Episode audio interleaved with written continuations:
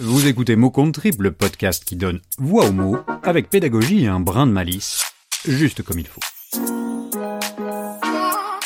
Notre langue appartient à tout le monde et chacun est libre de ses mots. C'est la raison pour laquelle nous adorons aussi mettre en voix ceux de celles et ceux qui nous écoutent et qui se piquent au jeu d'un bon mot. C'est aujourd'hui le cas avec celui écrit par Magali Badolo. Grâce à sa plume, je vous propose d'évoquer aujourd'hui l'alphabet. L'alphabet, on l'utilise tous les jours sans s'en rendre compte.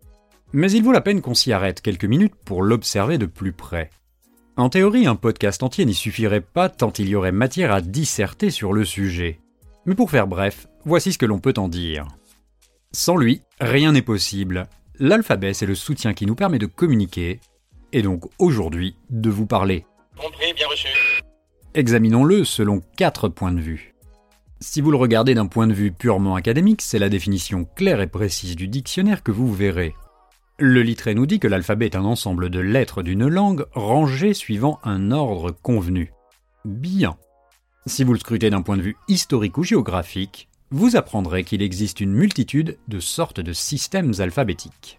Qu'ils soient phéniciens, cyrilliques, grecs, étrusques, arabes ou latins, ou encore à base de signes ou de graphèmes, L'alphabet est un voyageur qui séjourne dans tous les pays et à travers toutes les époques.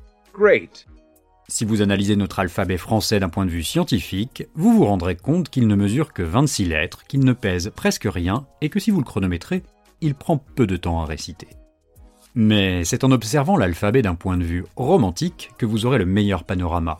Avec seulement quelques lettres, admirez les possibilités infinies qui se devinent à l'horizon. Encore des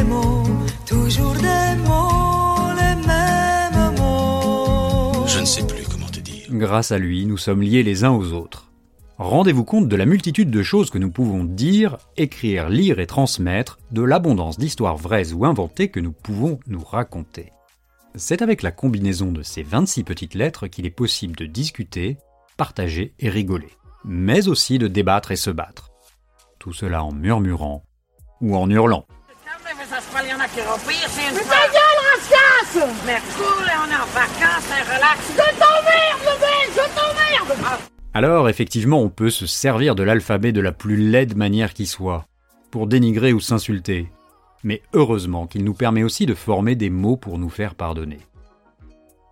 C'est en mélangeant les lettres qu'il en sort parfois des formules ensorcelées et féeriques. C'est supercalifragilisticexpialidocious. C'est vrai que ce mot trop long est parfaitement atroce. Alors, n'est-ce pas la magique le nombre de mots contre trip qu'il nous reste à fabriquer avec cet alphabet?